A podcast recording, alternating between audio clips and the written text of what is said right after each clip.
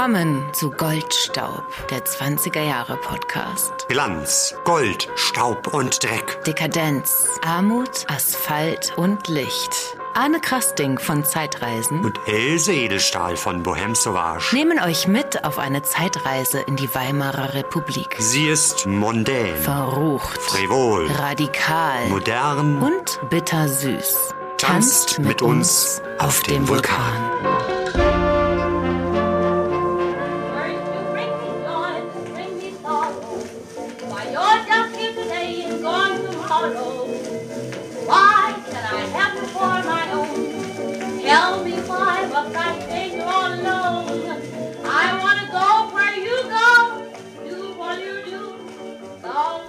Wenn man eine Folge mit Josephine Baker anfängt, dann kann eigentlich nichts mehr schiefgehen. Das ist unser Einstieg und äh, es geht wieder um Musik, wie auch bei der letzten Folge. Da hat ja Stefan Wute, unser Musikexperte, euch schon äh, quasi eingeführt ins Thema, ähm, und zwar wie der Jazz nach Berlin kam. Das ging aber nur so bis Anfang der 20er Jahre und heute steigen wir richtig ein, gehen so bis, äh, ja, bis Anfang der 30er Jahre, ne?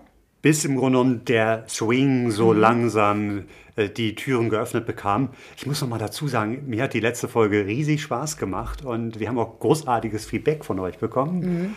Äh, Das lag natürlich vor allem an Stefan, aber auch an, an diesem Thema, wo ich sehr viel gelernt habe. Vor allem diese Geschichte mit James Reese Europe, der mit seinem Harlem Fighters nach Europa gekommen ist Ja. und den Jazz sozusagen über den militärischen Weg hierher gebracht hat. Aber natürlich auch viele andere Sachen mehr. Ja, und auch interessant, wie schnell das dann doch ging. Ne? Also, dass man sagt, die Platten kamen dann über den Atlantik halt von Amerika innerhalb von zwei Wochen, so lange wie halt so eine Schiffspassage war, äh, dann nach Europa und dann ging das ganz schnell, wurde das überall verbreitet. Mit am Anfang so ein paar Also- kleinen Missverständnissen oder Verschiebungen, aber dann die Musik hat irgendwie sich ihren Weg gebahnt und äh, ja, Ja, der Jazz ist in die Herzen der Die Europäer Völker gekommen. verbunden. Ja, und äh, gibt es sonst irgendwie was Neues von dir, Anna? Ich muss gleich los und wieder Fotos machen, denn die erste Auflage meines Buches ist, Fassadengeflüster. ja, aber die Fassaden flüstern gerade nicht so, sondern sie sind weg, sie sind vergriffen. Ausverkauft. sozusagen. Ein paar Exemplare habe ich noch, wirklich nur, nur fünf oder sechs. Und es gibt eine zweite Auflage, wo ich einmal die Chance habe, ein paar Fotos nochmal auszutauschen. Vor allem aber, es gibt mehr Seiten, es gibt noch eine neue Fahrradroute, es gibt ein erweitertes Vorwort und äh, insofern wird es eine erweiterte Auflage sein. Ja, in hoffentlich einem Monat ist sie dann zu haben. Das bedeutet, ihr könnt weiter fleißig das Buch bestellen und äh, müsst dann nur ein bisschen warten, bis es fertig gedruckt ist. Dann kriegt ihr es mit Autogramm von Arne zugeschickt. Jetzt aber zu dem Thema Musik und vor allem ja dem Charleston. Der Charleston, der ja viel mehr als nur Musik gewesen ist. Nicht wahr, Stefan?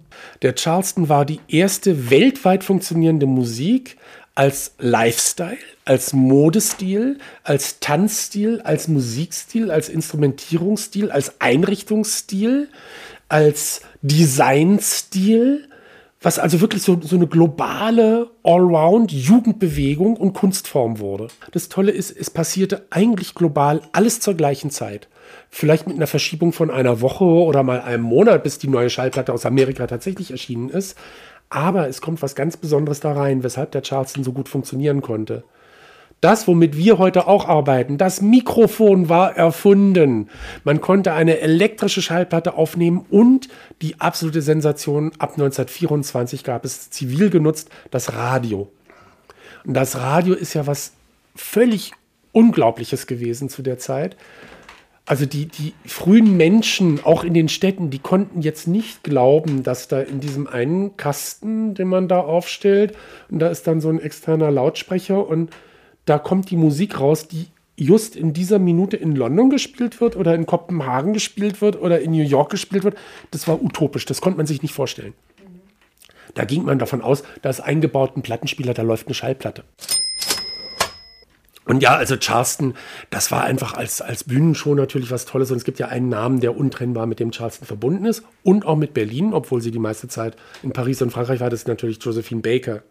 Aber Josephine Baker kam ja, mit einer Revue nach Berlin und war vorher schon immer aufgefallen, weil sie so einen besonders eigenen Stil hatte und sich immer selbst parodierte. Also da ist wieder ganz viel Humor auch in ihren, ihrer Selbsterscheinung. Natürlich war sie egozentrisch und karrieregeil, würde man heute sagen, und hat versucht aufzufallen, aber sie war dabei auch geschickt und hat es halt auch gut gemacht.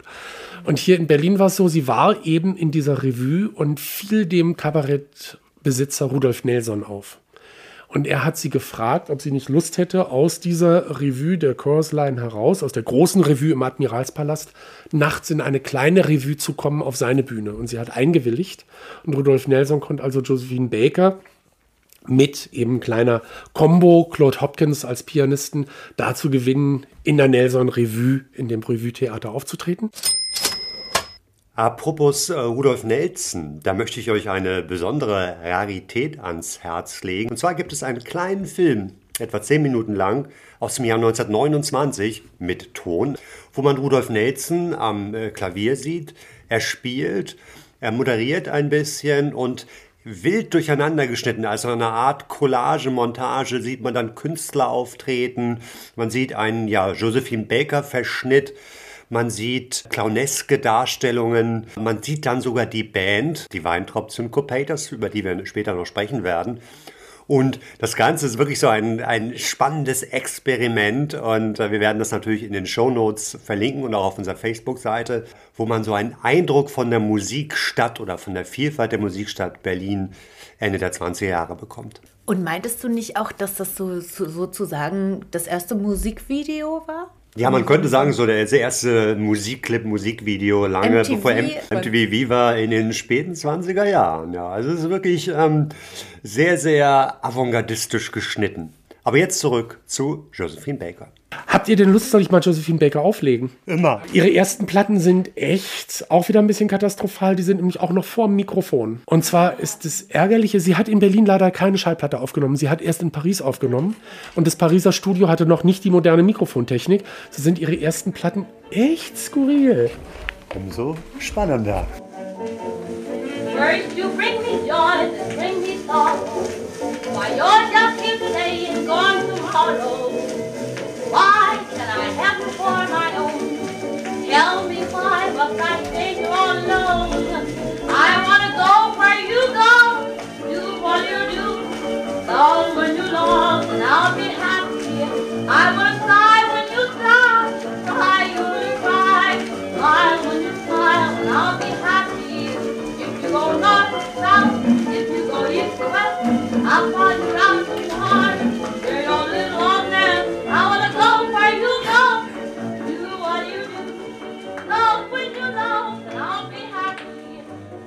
Und jetzt ist aber das Verrückte, das war ein solcher Hit des Jahres über Radio weltweit bekannt. Ich habe hier noch eine andere Aufnahme von demselben Stück. Und da ist das Faszinierende, diese Aufnahme ist gemacht worden in Berlin, schon im Oktober 1926. Und da ist das Irre, wir hören die absolute Crème de la Crème, die die Berliner Jazzmusik im Jahr 1926 zu bieten hatte. Als da wären zum Beispiel der britische Pianist Rex Allen, der amerikanische Banjospieler Mike Dancy, der Franzose Léon Collier am Schlagzeug, Kurt Arlt am Tenorsaxophon, Wolf Grades Klarinette und Altsaxophon, der war der Solist von da, vom Darius Bela Orchester damals ganz berühmt, Howard O. McFarlane an der Trompete und ein Herr Michelsen an der Posaune.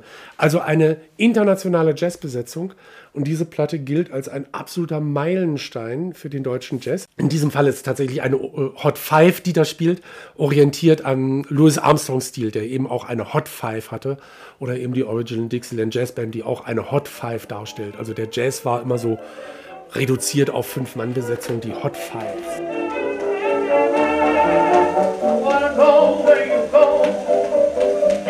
You do. Love when you love, and I'll be happy. I wanna die when you die, cry when you cry, smile when you smile, and I'll be happy.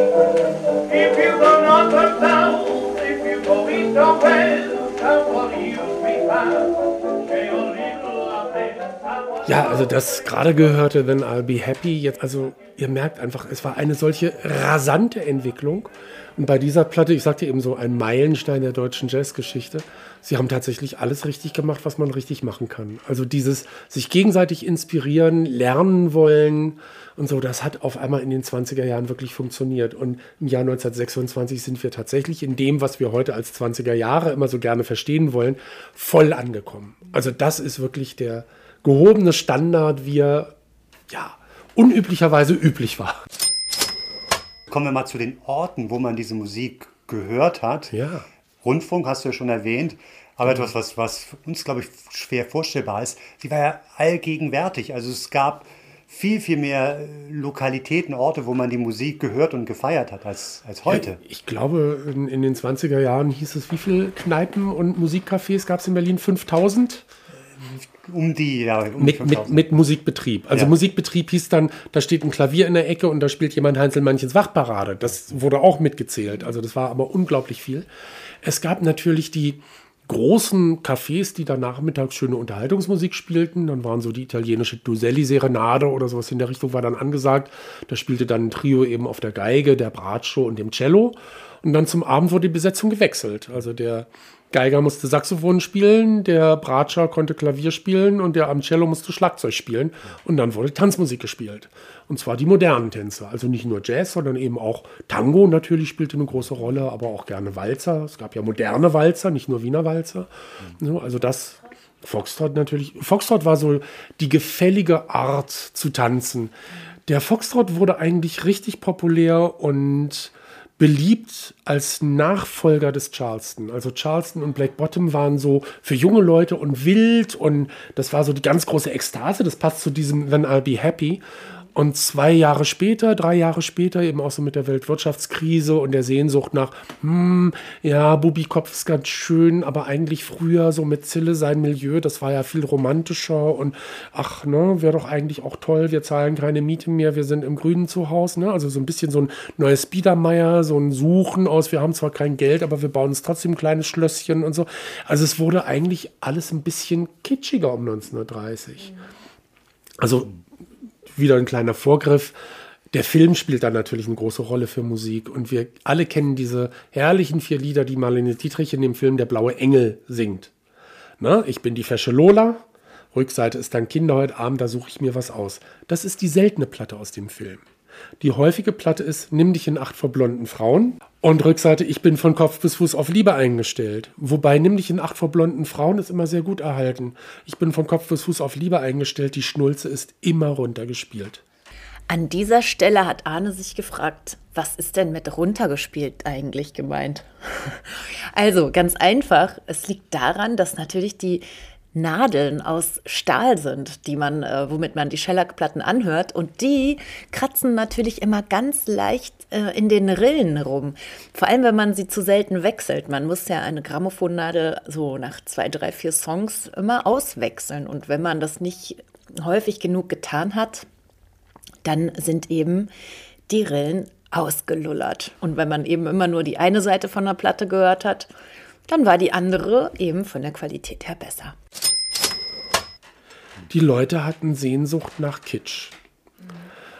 Ja, man war nicht mehr 19, man war nicht mehr 22, man hat irgendwie Inflation erlebt, man hat irgendwie jetzt die beginnende Krise, vielleicht auch noch Arbeitslosigkeit. Immer nur Ernst Busch und Paul Dessau ist auch anstrengend, ne? Und dann kommt da so ein schönes Lied, das einen einlädt zum Träumen, eine Lillian Harvey quietscht oder eine Marlene Dietrich schmachtet und da kann man dann natürlich schön träumen und dann ist ein Foxtrot einfach mit weniger Aufwand auch zur neuen Mode. Die Charleston-Kleider waren kurz, die hörten am Knie auf. Um 1930, die Säume fielen wieder runter, es wurde knöchellang getragen, es wurden wieder weibliche Figuren getragen. Also das Androgyne ging in den Spät-20er Jahren immer weiter verloren. Also von daher ist es immer so ein bisschen die Lifestyle-Erscheinung, es bedingt einander. Ne? Also die Musik fordert und fördert natürlich so, so eine Ekstase und wilde Fransen und Perlenketten und Charleston und Bubikopf. Für einen Charleston muss man beweglich sein. Da kann man ja keine Corsage tragen oder einen Frack tragen. Das ist ja lächerlich, das geht ja gar nicht. Das muss sportlich und bequem sein. Und ein Foxtrot kann man eben auch natürlich im Frack tanzen oder im langen Abendkleid. Das ist sehr gefällig, das kann man so schreiten. Ach, ich wusste gar nicht, dass der Foxtrot erst nach dem Charleston kam. Also schon parallel, aber der Foxtrot hat an Stellung so weit gewonnen. In Amerika nicht so sehr. In Amerika war es so, dass nach dem Charleston da eben ohne weiteres die, ja, und da kommen dann eben die verschiedenen Bezeichnungen, Shag oder äh, Lindy Hop und so, ne? Da gingen also die Jazztänze gerade in der schwarzen Bevölkerung immer weiter und haben sich immer weiterentwickelt.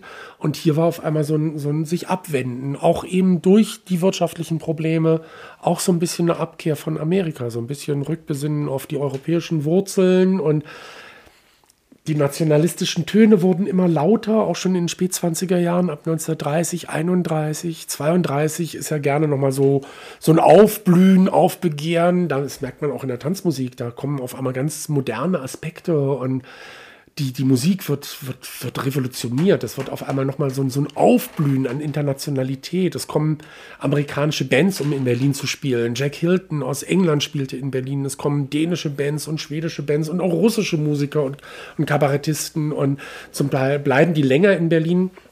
Sie bringen ihre Erfahrung mit und es entsteht hier auf einmal so ein Melting Pot, der aus diesen euphorischen When I'll Be Happy äh, Verständnissen von Jazz, den Missverständnissen des Geigen, Saxophon, Jazz, Symphonie, Tanzorchesters bis hin zu, oh, das ist jetzt aber toll, das Banjo wegzulegen, das ist aber schön, wir brauchen jetzt nicht mehr Max Kuttner, der als Brüller aus Kaisers Zeiten über das Orchester hinweg rufen kann, die Lieder, die schöne Adrienne Ratatata Radio.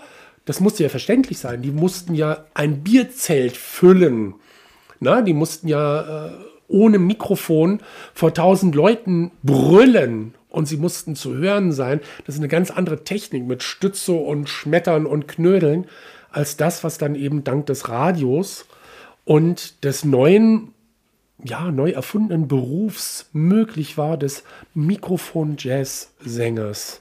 Also in Amerika sagt man so gerne Crooner, ne? also Bing Crosby als Crooner oder in England El Bowley als Crooner und das gab es hier in Deutschland auch. Es gab einfach Sänger, die konnten ihre Stimme modulieren und mit dem Mikrofon flirten.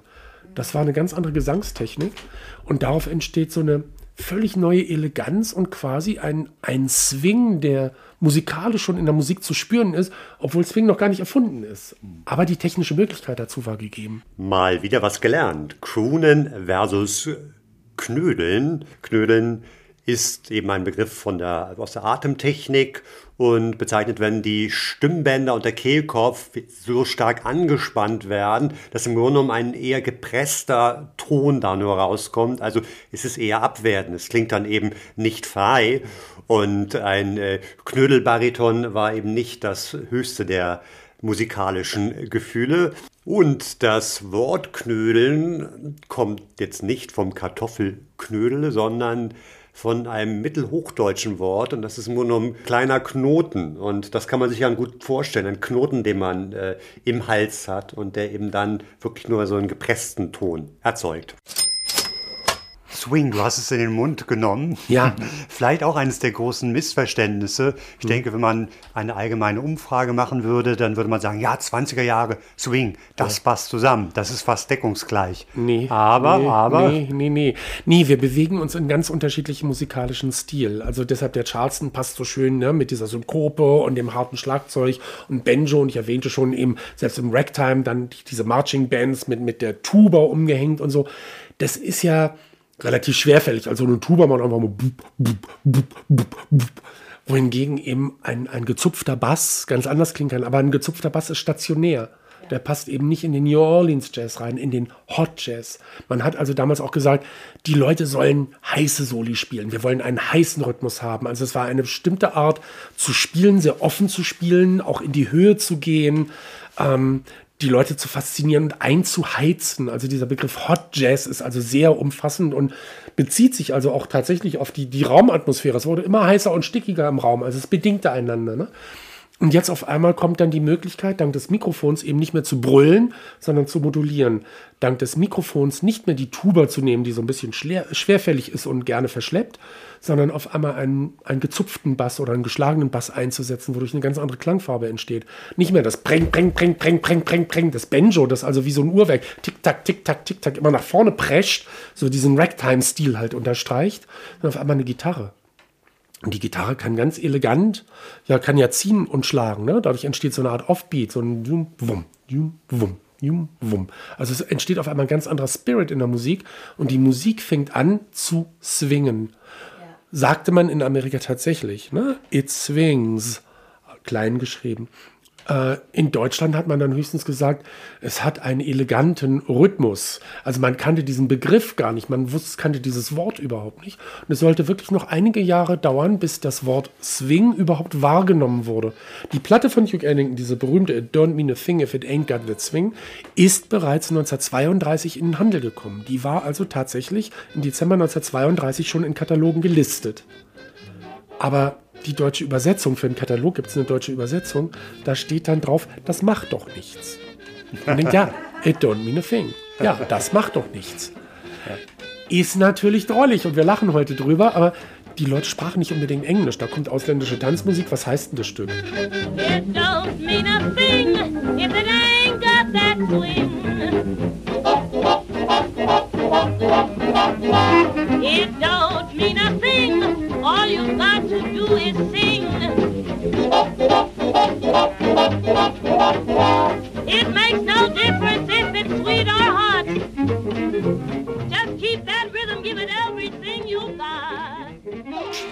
Also die Bedeutung von Englisch ist erst nach dem Ersten Weltkrieg gekommen und wurde immer, immer mehr. Und deshalb hat man für den Katalog einfach gesagt, ja gut, das ist jetzt dann eben bitte mit einem deutschen Titel zu versehen, damit man es versteht. Teilweise gab es ja auch wirklich deutsche Texte zu den Schlagern. Also I Can't Give You Anything But Love war in Deutschland berühmt, als ist dein kleines Herz für mich noch frei, Baby. Das war ja gar kein Problem. Da konnte man dann sagen, haben Sie, ist dein kleines Herz für mich schon frei, noch frei, Baby? Haben Sie das auch in einer schönen fremdländischen Aufnahme? Also ja, wir haben hier so ein Original von Duke Ellington. Wie heißt der? Ach, Duke Ellington. Ja, finde ich interessant. Ich habe mir neulich übrigens nochmal den Film Der Jazzsänger angeschaut. Das ist die Übersetzung relativ einfach von The Jazz Singer zu Der Jazzsänger, der ja als der erste ähm, Tonfilm gilt aus dem Jahr 1927 mit allerdings wenig, wenig gesprochenen Worten und auch sehr wenigen Songs, aber trotzdem sehr beeindruckend. Und dann bin ich nochmal über einen anderen Film bei der Recherche gestolpert, der ähnlich klingt, nämlich der Jazzkönig. Der ist aus dem Jahr 1930 und da gibt es viel Musik. Richtig viel wird dort gesungen, gespielt. Also im Grunde genommen eine Art Musicalfilm, Revuefilm. Und mit großartigen Songs. Und Stefan hat einen davon für uns dabei in einer Version von Sam Baschini und seinen Jazz-Symphonikern. Aus Berlin und in Berlin aufgenommen. Viel Spaß.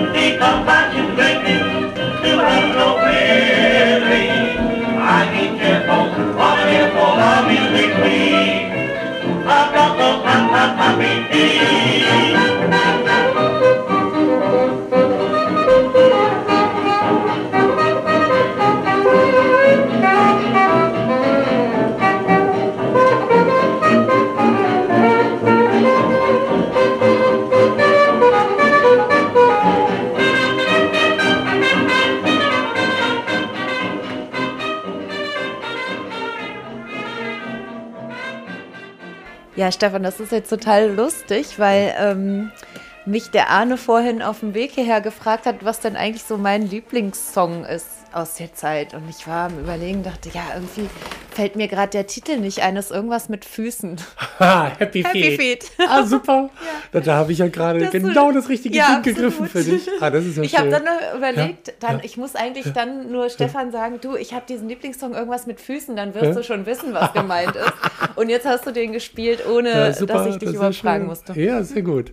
Siehst du, das ist dann so äh, irgendwie die Seelenverwandtschaft, die uns dann immer wieder begegnet. Sehr gut. Ja, das ist völlig irre. Das ist also aus das Orchester aus dem Europa-Pavillon. Den gibt es heute nicht mehr. Da standen hinterm Martin Gropius Bau als Erweiterung des Europahauses und da war dann eben Tanzpalast und Theater und, und Biergarten und sowas alles. Trotzdem, also 1930 in dieser Blütezeit des Jazz ist diese Platte eine so gesuchte Wahnsinns-Mega-Rarität und ich bin so glücklich, dass ich sie habe, weil ich sie auch immer noch wahnsinnig gerne höre und sie ist einfach sowas von genial gemacht und ich sage mir, also das ist so wieder, ne, also in Berlin, es gab schon ein sehr hohes Niveau, das erstrebenswert ist. Das ist nicht alles irgendwie Subkultur, sondern das ist ja Nonplusultra. Also da muss man erst mal hinkommen. Es ist immer noch so dieser Hot-Rhythmus, aber die, die Solistik, die da drin ist, ist schon sehr progressiv. Also das Saxophon, das da sehr virtuos spielt und dann eben diese reingesetzte Trompete, das ist schon ein sehr, sehr spannendes Arrangement, das eben nicht nur einen kurzen Break, sondern wirklich einen Chorus oder einen halben Chorus zulässt, dass da eine Improvisation über die Rhythmik gesetzt wird. Das ist schon richtig. Aber so für den Swing ist das immer noch zu vorpreschend eigentlich. Also ich finde bei, bei Swing, man sagt so schön in der Musikersprache laid back, also wirklich zurückgelehnt. Und das hier stürmt ja nach vorne. Ne? Also das ist so ein Unterschied. Natürlich gibt es auch Swingmusik, die sehr animierend und nach vorne stürmend ist. Aber ich denke, das Charakteristikum, weshalb wir auf Swing immer anders reagieren als auf Hot Jazz. Bei Hot Jazz stampft man mit dem Fuß mit oder denkt so, oh, super Charleston und so. Das sind ja so Assoziationen, die unwillkürlich kommen, weil die Musik einem diese Bewegung auch irgendwie ja, nahe liegt. Ne?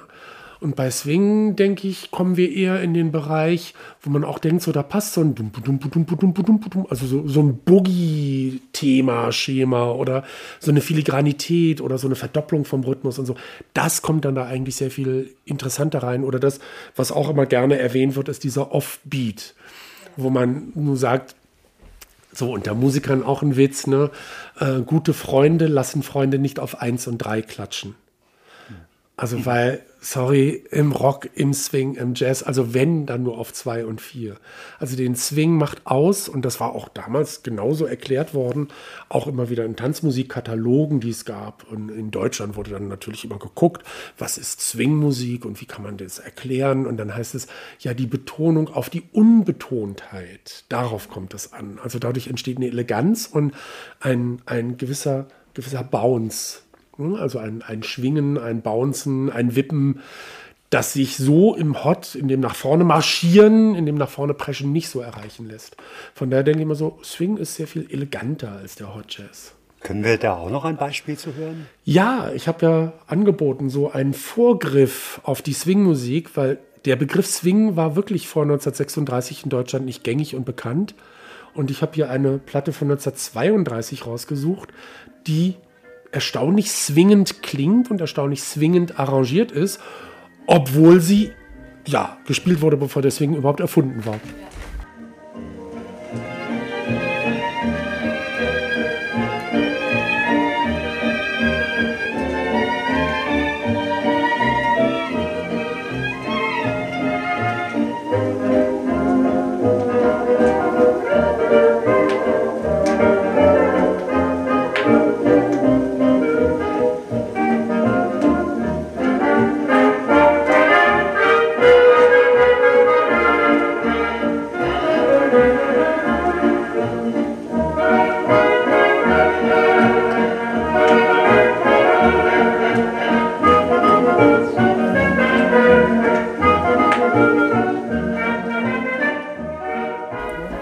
Ja, davor dieses Happy Feet, das hat eben noch so dieses Aufgeregte, ne? so ein bisschen, oh, da kann man alles machen, völlig frei improvisieren und springen und Charleston oder Foxtrot oder was auch immer, das, das ist richtig Tempo. Auf einmal kommt da sowas, das ist eben so völlig entspannt und laid back und wie du sagst, elegant. Eleganz ist natürlich so ein, so ein Thema im Swing und das wäre also wirklich so ein, ein wunderschöner, geschlichener Foxtrot, wo du denkst, ja, das passt auch eher zum eleganten langen Abendkleid. Ne? Also die Swingmusik ist dann schon, hier in Europa zumindest immer so ein bisschen was Gesitteteres und der Foxtrot eben auch dieser gesittere, gesittetere Tanz. Und die Leute, die sich dann auch 1932 leisten konnten, in die Lokale zu gehen und so weiter, die waren dann eben auch schon größere Verdiener und nicht die 17-Jährigen, sondern eben ins Hotel Adlon, wo Marek Weber auch gespielt hat. Da ist man dann natürlich gegangen, wenn man 35 war und Abteilungsleiter war oder eine schicke Boutique hatte oder bei Gerson in der Konfektion irgendwie als äh, Schneidermeisterin gearbeitet hat oder so. Ne? Und, ja, also spiegelt so ein bisschen so die gesellschaftliche Entwicklung auch immer wieder.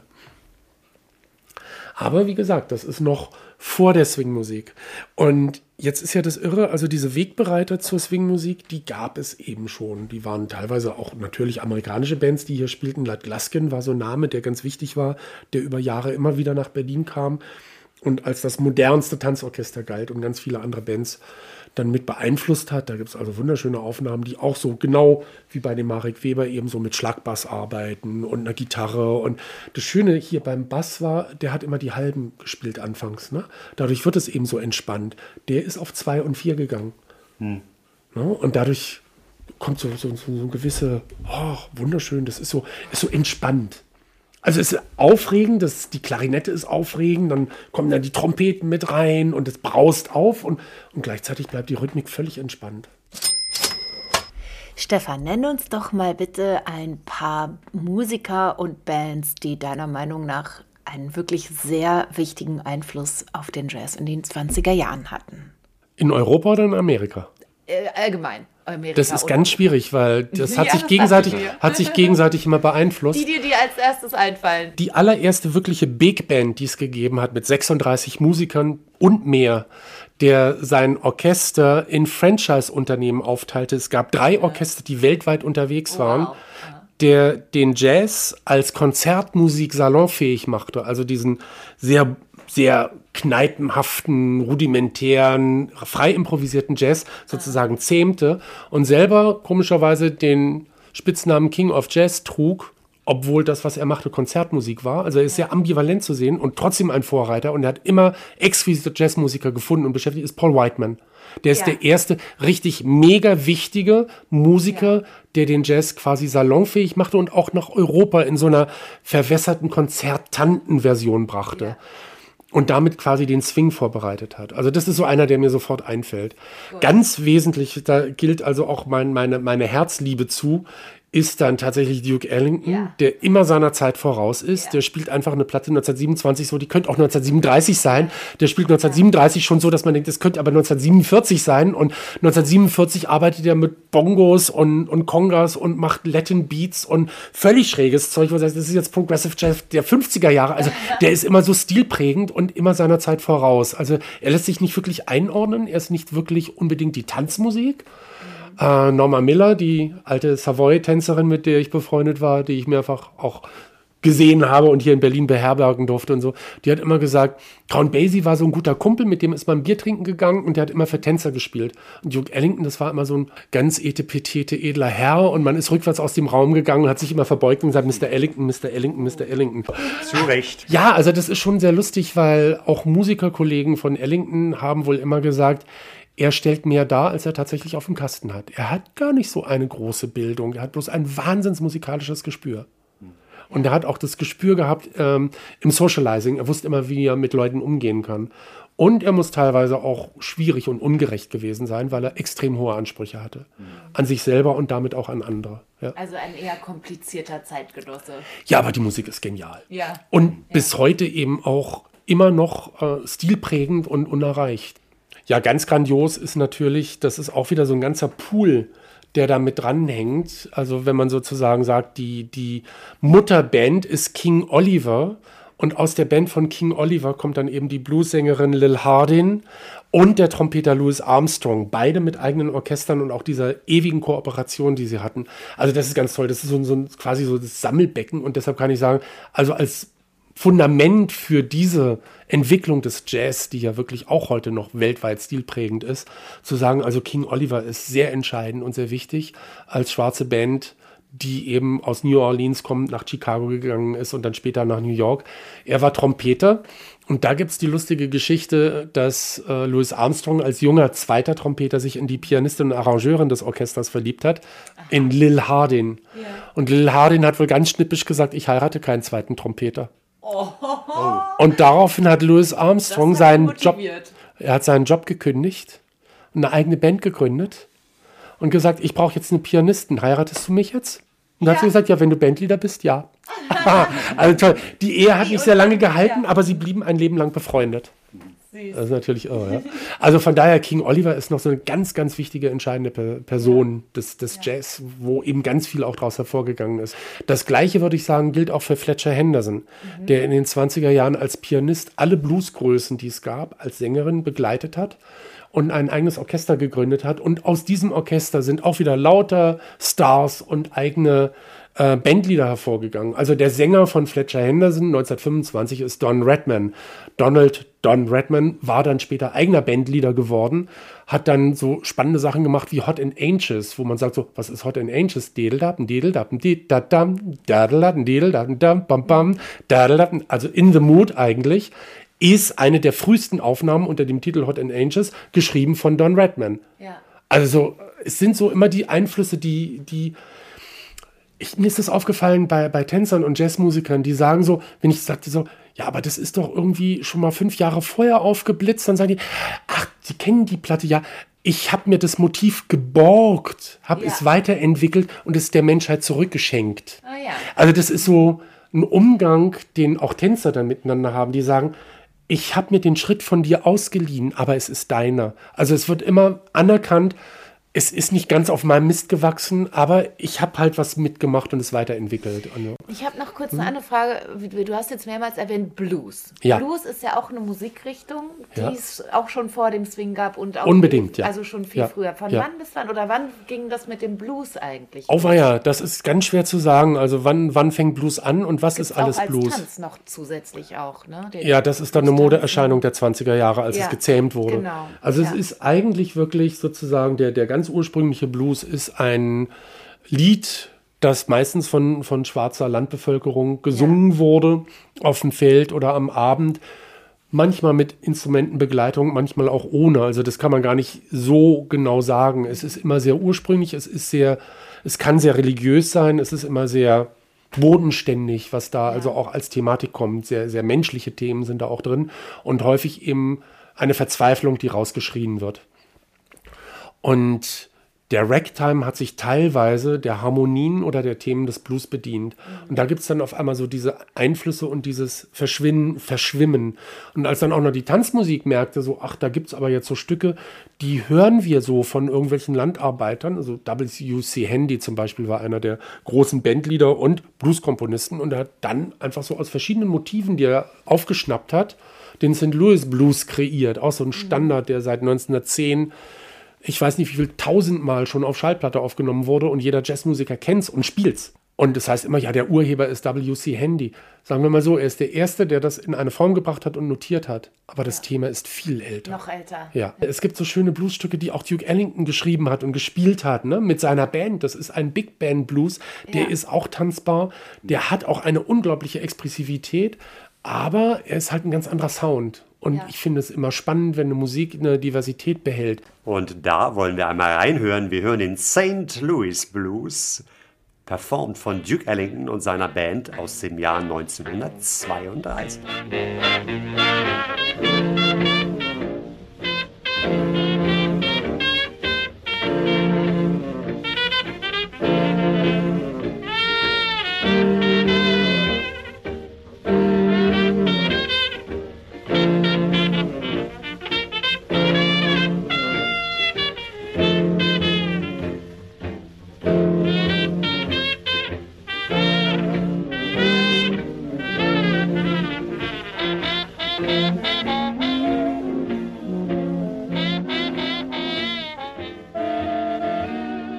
auch das Tolle bei Swingmusik. Swingmusik ist so ein Oberbegriff, da fällt eben auch ohne weiteres Blues rein.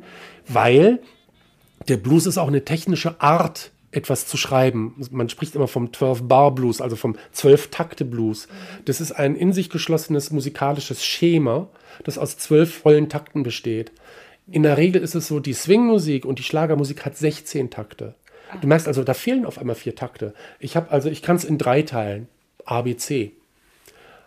Bei der Swingmusik und Schlagermusik habe ich immer so zweimal den gleichen Teil, dann einen anderen Teil und dann wieder den gleichen Teil. Also ich habe ganz häufig A, A, B, A als Schema. Ich habe 16 Takte, also im Blues nur 12. Also das ist so ein technischer kleiner Exkurs. Es gibt eine Band, die swingt wie Sau und die gehört zu den ganz großen Swing-Bands, jetzt nicht in die 20er, sondern in die 30er Jahre, wobei der Pianist und Bandleader auch in den 20er Jahren schon angefangen hat bei Benny Moten. Ich rede jetzt von Count Basie. ja. Und Count Basie ist eine Blues-Band. Er spielt Jump Blues. Er macht tanzbaren Blues. Und das heißt immer, ja, die tolle Swing-Band. Nein, das, was er macht, die Struktur ist fast immer ein Zwölftakte-Blues. Interessant. Das ist also schon ganz irre. Also es ist so eine technische Analyse. Was ist Blues? Nehme ich das technisch oder nehme ich es emotional oder nehme ich es textlich? Gehe ich jetzt nur auf Textblues? Von daher, man kann ja nicht beantworten, was ist Blues. Man kann nur sagen, es gibt eine Vielfältigkeit, verschiedene Varietäten sozusagen, die man alle erforschen kann und alle haben eine Berechtigung, ja. Die Antwort auf Paul Whiteman ist aus England kommend Jack Hilton. Jack Hilton war sowohl Konzertveranstalter, er hat Duke Ellington und Louis Armstrong nach London geholt zum Beispiel. Ähm, Jack Hilton hatte eine äh, wirklich Agentur, hat äh, selber Skandinavien-Tournee gemacht, spielte ab 1928 jedes Jahr in Berlin, hat hier in Berlin auch Platten aufgenommen. Nur 1936 war er nicht hier. 1936 war er in Amerika, wurde dort sehr schlecht behandelt, hat sehr schlechte Erfahrungen gemacht.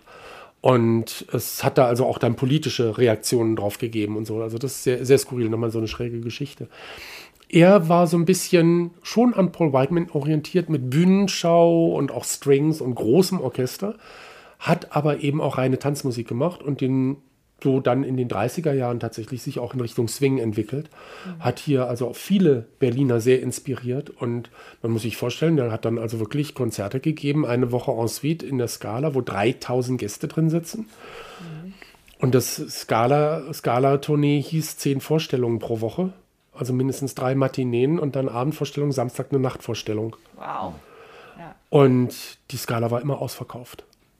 Ne? Und es war also wirklich ein, ein Konzert- und Schauorchester. Er hat internationale Musiker beschäftigt, also wie Paul Whiteman auch. Er hatte Franzosen, Philippe Brun an der Trompete. Er hat sich Frederik Schweitzer, der ist ja auch Frederik Schweitzer zufälligerweise, organisiert. Äh, hier aus Berlin, einen Saxophonisten, der Basssaxophon gespielt hat. Der ist dann in der Band gewesen, Freddy Schweitzer. Und es gibt also Fotos von ihm und es war dann natürlich toll. Freddy Schweizer ist 1928 mit Hilton auf Wildtournee gegangen, kam dann aber jedes Jahr wieder nach Berlin. Unser Freddy Schweizer ist wieder in Berlin mit dem berühmten Jack Hilton. Also das war ein Pressethema natürlich. Und er hat 1935 auch tatsächlich mal für den Presseball gespielt und so. Aber ja, ist auch so jemand, der so von der Persönlichkeit her und von dem, was er an Musik hinterlassen hat, sehr spannend und interessant ist. Das ist jetzt nur eine subjektive kleine Auswahl. Ja, ja, könnte klar, auch noch das war jetzt Bernard Ette und Spieler gefragt. und, und die Excelos Five und Ja, Arthur ja. Briggs und Sam Wooding und also Name-Dropping kann ich noch ganz viel machen, Ja. aber auweia. Ja, Name-Dropping kann wir auch ein bisschen, ne? Ich würde sagen, wir fangen gleich an. Ich droppe mal einen Namen und das ist Sidney Bashet. Einer der führenden Klarinettisten und Sopransaxophonisten der frühen Jazz-Ära. Und Else und ich haben uns gerade einen kleinen Filmausschnitt angeschaut, wo er tatsächlich auftaucht. Und das ist eine ganz, ganz verrückte Geschichte, denn wir sind in Berlin angekommen. Es ist der Film Einbrecher aus dem Jahr 1930 mit, hört, hört, Lillian Harvey und Willy Fritsch. Großartig. Und eigentlich eher so ein Kammerspiel ähm, und plötzlich geraten die Helden in ein ganz, ganz merkwürdiges Etablissement. Beschreib doch mal ein bisschen, Else, wie das da aussieht. Also man sieht eine wilde Partyszene mit einer Bühne, wo verschiedene schwarze Musiker spielen, Trompeten, Schlagzeug und Tänzer, Stepptänzer, die dann nach vorne treten, abwechselnd die Beine schwingen, Frauen und Männer. Und äh, das Publikum grölt und schreit und besteht zu 90 Prozent aus schwarzen Menschen, die feiern. Und es gibt Spiegelkugeln, die drehen sich und glitzern. Es gibt gan- ganz viel Dekoration, Palmen und ähm, so Äffchen, die an auch, auch sich so drehen. Ja. Und ähm, das Ganze soll wahrscheinlich, haben wir jetzt angenommen, im Haus Vaterland gedreht worden sein, Das richtig? ist im Haus Vaterland gedreht worden. Da gab es ja auch eine Bar, die so ein bisschen im, im amerikanischen Stil gestaltet war. Und tatsächlich sieht und hört man Sidney Bishop mit seiner Band dort. Also der war wirklich da vor Ort im Haus Vaterland. Und ähm, ich frage mich so ein bisschen, wie man das Casting da hinbekommen hat, wie, wie das alles funktioniert hat. Das wissen wir leider nicht, aber wir wissen natürlich so ein bisschen was über seine Lebensgeschichte und wie er nach Berlin gekommen ist. Er war mehrmals in Berlin, am Anfang mit Josephine Baker tatsächlich. Mit der hat er eine Europatournee gemacht mit ihrer Revue Necre. Die waren in Paris, die waren in Moskau und dann in Berlin eben im Haus Vaterland. Dann ist er zurückgegangen und nach Paris und da gab es dann eine Auseinandersetzung unter Musikern. Das scheint ja häufiger der Fall zu sein. Hatten wir in der letzten Folge ja bei James Reese Europe, der erstochen wurde von einem Bandkollegen. Hier gab es eben auch etwas, wo geschossen wurde und dann Sidney Bechet ins ins Gefängnis gekommen ist für einige Monate. Danach ist er dann nach Berlin gegangen. 1930 ist er in Berlin wieder gelandet zum zweiten Mal und da ist dann eben dieser verrückte Film entstanden. Und er ist dann in den 50er Jahren in Paris gestorben und dort auch begraben. Jetzt so zum Abschluss könnte man eigentlich sagen, es gab ja tatsächlich einen enormen Cut, nämlich 1933. Das ist ja doch ein einschneidendes Jahr, das auch die Kultur verändert hat. Ganz viele Künstler haben Deutschland verlassen, nicht nur Kabarettisten, auch Musiker und Jazzmusiker. Manche haben gesagt, 37 gibt es neue Wahlen, ich bleibe erstmal. Und dann kamen aber die Daumenschrauben und Repressalien immer weiter. Und es gab also viele Leute, die dann Plattenverbot hatten oder Filmverbot und Rundfunkverbot. Und wenn dann die Einkünfte wegbrachen, dann ist man halt irgendwo anders hingegangen, wo man besser Geld verdienen kann. Ist ja klar, solange das eben politisch auch noch ging. Es gab eine Band um den berühmten Komponisten und Pianisten Friedrich Holländer, nämlich die Weintraubs Syncopators. Die Weintraubs Syncopators waren eigentlich so eine Studentenkapelle, die dann sich professionalisiert haben und mit Friedrich Holländer auch großen Ruhm erlangt haben. Und diese Band war so populär geworden mit Bühnenshow und lustigen Mätzchen, die sie gemacht haben. Also waren Multi-Instrumentalisten. Der Trompeter wirft seine Trompeter zum Schlagzeuger, der steht auf, spielt Trompete und der Gitarrist geht ans Schlagzeug und reicht seine Gitarre an den Klarinettisten. Und also die Instrumente wurden unterwegs getauscht und so. Meine, was ist denn das jetzt bitte? Und die haben sich selber so inszeniert, dass sie das manchmal so als Straßenschlacht inszeniert haben. Oder sie hatten eine Fake-Trommel hingestellt und dann fiel irgendwie ein Girl, fiel von der Leiter in die Trommel rein und die hat dann aber Stepptanz draus gemacht mit der Trommel um den Bauch und so. Also es war ein unglaublicher Zirkus, was die ab, abgespielt haben. Und das kommt auf einer Platte natürlich nicht rüber. Aber die Weintraubs waren dann so populär geworden, dass die Angebote kriegten für eine Welttournee. Sie waren in Italien. Sie hatten sowieso 1933 das Angebot zwei Jahre Italien. Sind danach in Japan gewesen, danach in China gewesen. Sie haben in der Sowjetunion gespielt und auch überall Platten aufgenommen. Und zufälligerweise begann die Tournee im Mai 1933. Die Verträge hatten sie bereits seit 1931. Also die haben sowieso die Zelte abgebrochen. Das ist natürlich für eine rein jüdische Band, also die, die Musiker hießen Adi Rosener und Baby Schulvater, das sind also auch nicht so wirklich die arischen Namen, aber das macht ja alles nichts. Ist ja alles ganz wunderbar. Und die haben halt diesen, dieses Aufkommen der Deutschtümelei haben sie mitgekriegt und das Politische. Dann habe ich so zum Abschluss eine Platte rausgesucht, die ist voll die Verarschung. Man kann es nicht anders sagen die Weintraubs eben gerne Titel gespielt wie Blue Skies oder eigene Kompositionen nur in Sebastopol oder Mein Gorilla hat eine Villa im Zoo und also Deutsch-Klamauk-Sachen verjazzt, aber eben auch international. Jackass Blues haben sie aufgenommen und Up and Atom und so Fletcher Henderson Titel. Und auf einmal kommen sie an und spielen im April 1933 die letzte Platte, die sie in Deutschland aufgenommen haben. Mein Schatz vom Tegernsee ist eine dralle Sennerin. Und das Ding will ich euch nicht vorenthalten. Mein Schatz vom Tegernsee ist eine dralle Sennerin. Sie ist eine Kennerin, das sieht man im Not.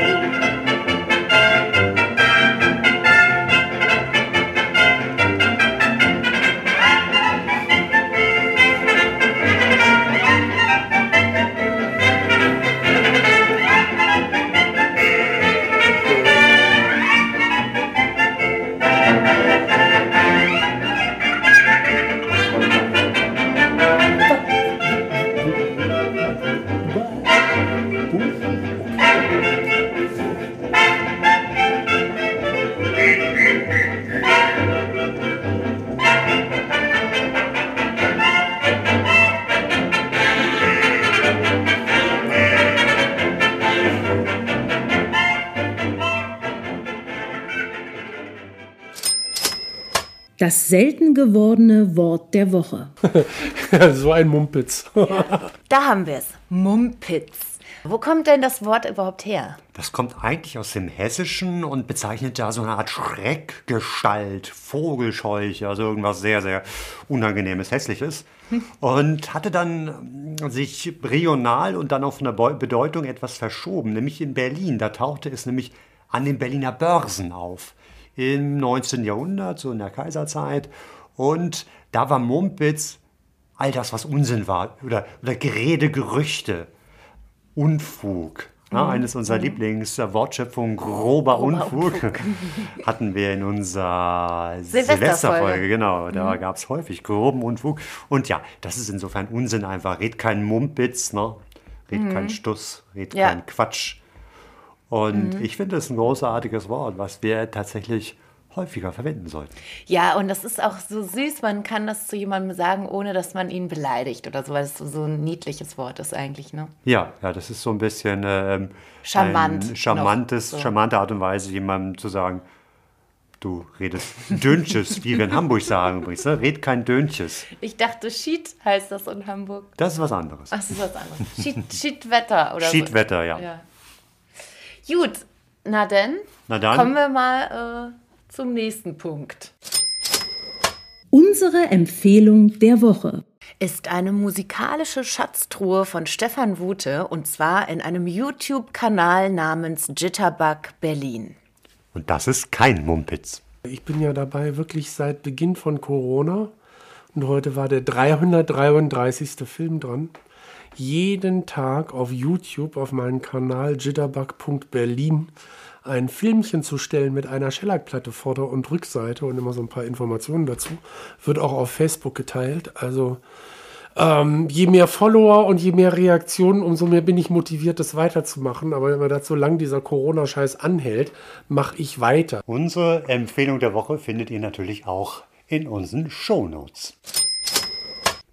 Lieber Stefan, ein weiteres Mal vielen herzlichen Dank für die tollen Geschichten, das ganze Wissen, was du mit uns teilst. Und wir werden uns garantiert wiedersehen und ihr werdet Stefan wieder hören in einer der folgenden Episoden. Ja, sehr gerne. Vielen Dank, dass ihr da wart. Ja, liebe Hörer und Hörerinnen, das war es schon wieder mit unserer quasi zweiten Folge zu Musik mit Stefan Wute.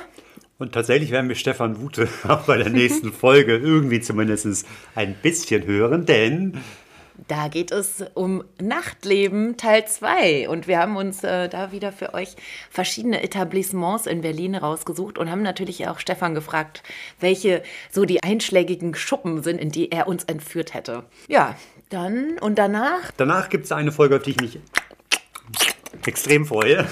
da wird geschmatzt Äh, und geschlemmt. äh, wir werden hoffentlich, hoffentlich hier ein grandioses Essen kredenzt bekommen von einem Berliner Koch. Ach stimmt. Genau, wobei es ein bisschen schwierig ist, weil Berliner Küche der 20er Jahre, das war vor allem Fleisch. Buletten. Müssen wir nochmal gucken, wie wir das jetzt Und, als, äh, als ähm, vegetarische Variante für Else hinbekommen. Aber mal sehen. Das wird das Thema sein. Essen, Ernährung in den 20er Jahren. Schnellimbisse gab es ja auch schon. Nun um Fast Food. Mhm. Es gab große Restaurantketten. Automatenrestaurants. Von der einfachsten Küche bis zur Luxusküche. Also eine ganze Bandbreite. Mhm. Was uns interessiert, und das ist ein kleiner Aufruf auch an unsere Goldstaub-Community, wenn ihr aus eurer Stadt, aus eurer Region irgendwas beisteuern könnt, was man da damals gegessen hat, was da der Renner war, ähm, was eure Groß- und Urgroßeltern vielleicht erzählt haben von Ernährung, vielleicht auch Ernährungsengpässen, allem, was zum Thema Essen irgendwie euch einfällt, bitte schickt es uns entweder direkt per E-Mail oder auf unserer Facebook-Seite. Da haben wir auch einen kleinen Aufruf gestartet. Also gerne her mit allem Wissenswerten zum Thema Essen. Ja, und jetzt haben wir noch ganz kurz die Auflösung unserer Verlosung von aus der letzten Folge. Und zwar war da die Frage, welcher denn mein persönlicher Lieblingstango von Kurt Weil ist. Und die Lösung hatte dann unter anderem Hans Martin aus Bremen. Und der Tango ist natürlich der Yokali-Tango. Großartig. Kurt Weil in Paris hat er die Oper Marie Galante geschrieben, 1934, also da war er schon im Exil. Ihm ging es dann wirtschaftlich nicht so gut. Die Oper war auch ein ziemlicher Misserfolg, Aber dieser Tango, immer noch ein, ein Klassiker. Wirklich magisch. Und wir dachten, dass wir zum Ende euch daran mal teilhaben lassen. Hört rein, genießt. Und bis zum nächsten Mal. Nächsten Mal. Tschüss.